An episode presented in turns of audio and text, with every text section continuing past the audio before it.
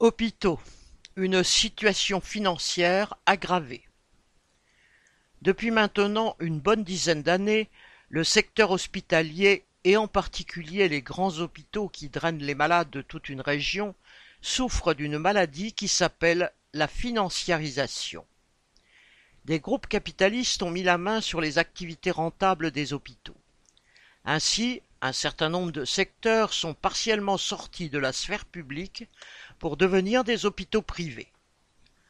On pouvait presque penser qu'avec l'épisode du Covid et les subventions étatiques, ce mouvement aurait été ralenti. Mais les chiffres montrent l'importance de la dette que tous ces hôpitaux ont contractée. Celle de l'ensemble des CHU du pays a triplé en une année, passant de 400 millions à 1,2 milliard d'euros en 2023. Ensuite, la croissance du secteur privé, en nombre d'établissements et en part d'activité, montre un mouvement qui s'est amplifié. Selon la Direction de la recherche, des études, de l'évaluation et des statistiques, l'adresse, sur l'ensemble du pays, les établissements privés ont vu leur situation financière s'améliorer. Les recettes atteignent 19 milliards en 2021, soit une hausse de 7,5% par rapport à 2020.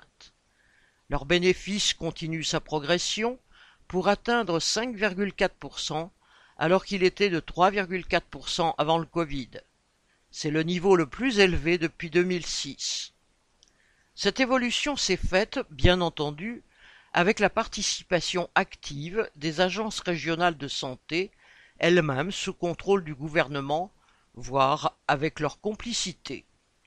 Selon la Cour des comptes, ces ARS ont sélectionné pour la période 2021-2029 des projets d'investissement surdimensionnés pour un montant de 27,2 milliards d'euros, citation, qui pourrait se traduire par une nouvelle dérive de l'endettement des hôpitaux publics. Fin citation. À cela s'ajoute la difficulté de recrutement du personnel hospitalier, bien plus importante dans les hôpitaux publics que dans ceux du privé, car les administrations publiques bloquent de fait les embauches. Il n'y a plus personne pour faire le travail. Des lits, voire des services entiers sont fermés. Des blocs opératoires tournent au ralenti, et comme l'a dit récemment un grand pont hospitalier, voyant ses salles d'intervention dernier cri vides faute d'infirmiers de bloc et d'anesthésistes.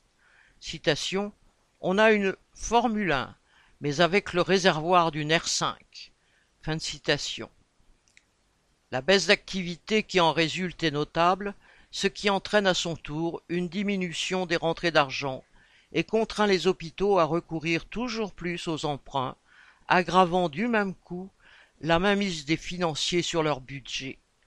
Depuis mars 2020, Trois millions d'hospitalisations n'ont pas pu avoir lieu. La population a de moins en moins accès aux soins dans le secteur public, ce dont profitent les grands groupes privés de la santé comme Ramsay, le numéro un en France qui possède désormais plus de 200 établissements en France. Correspondant Hello.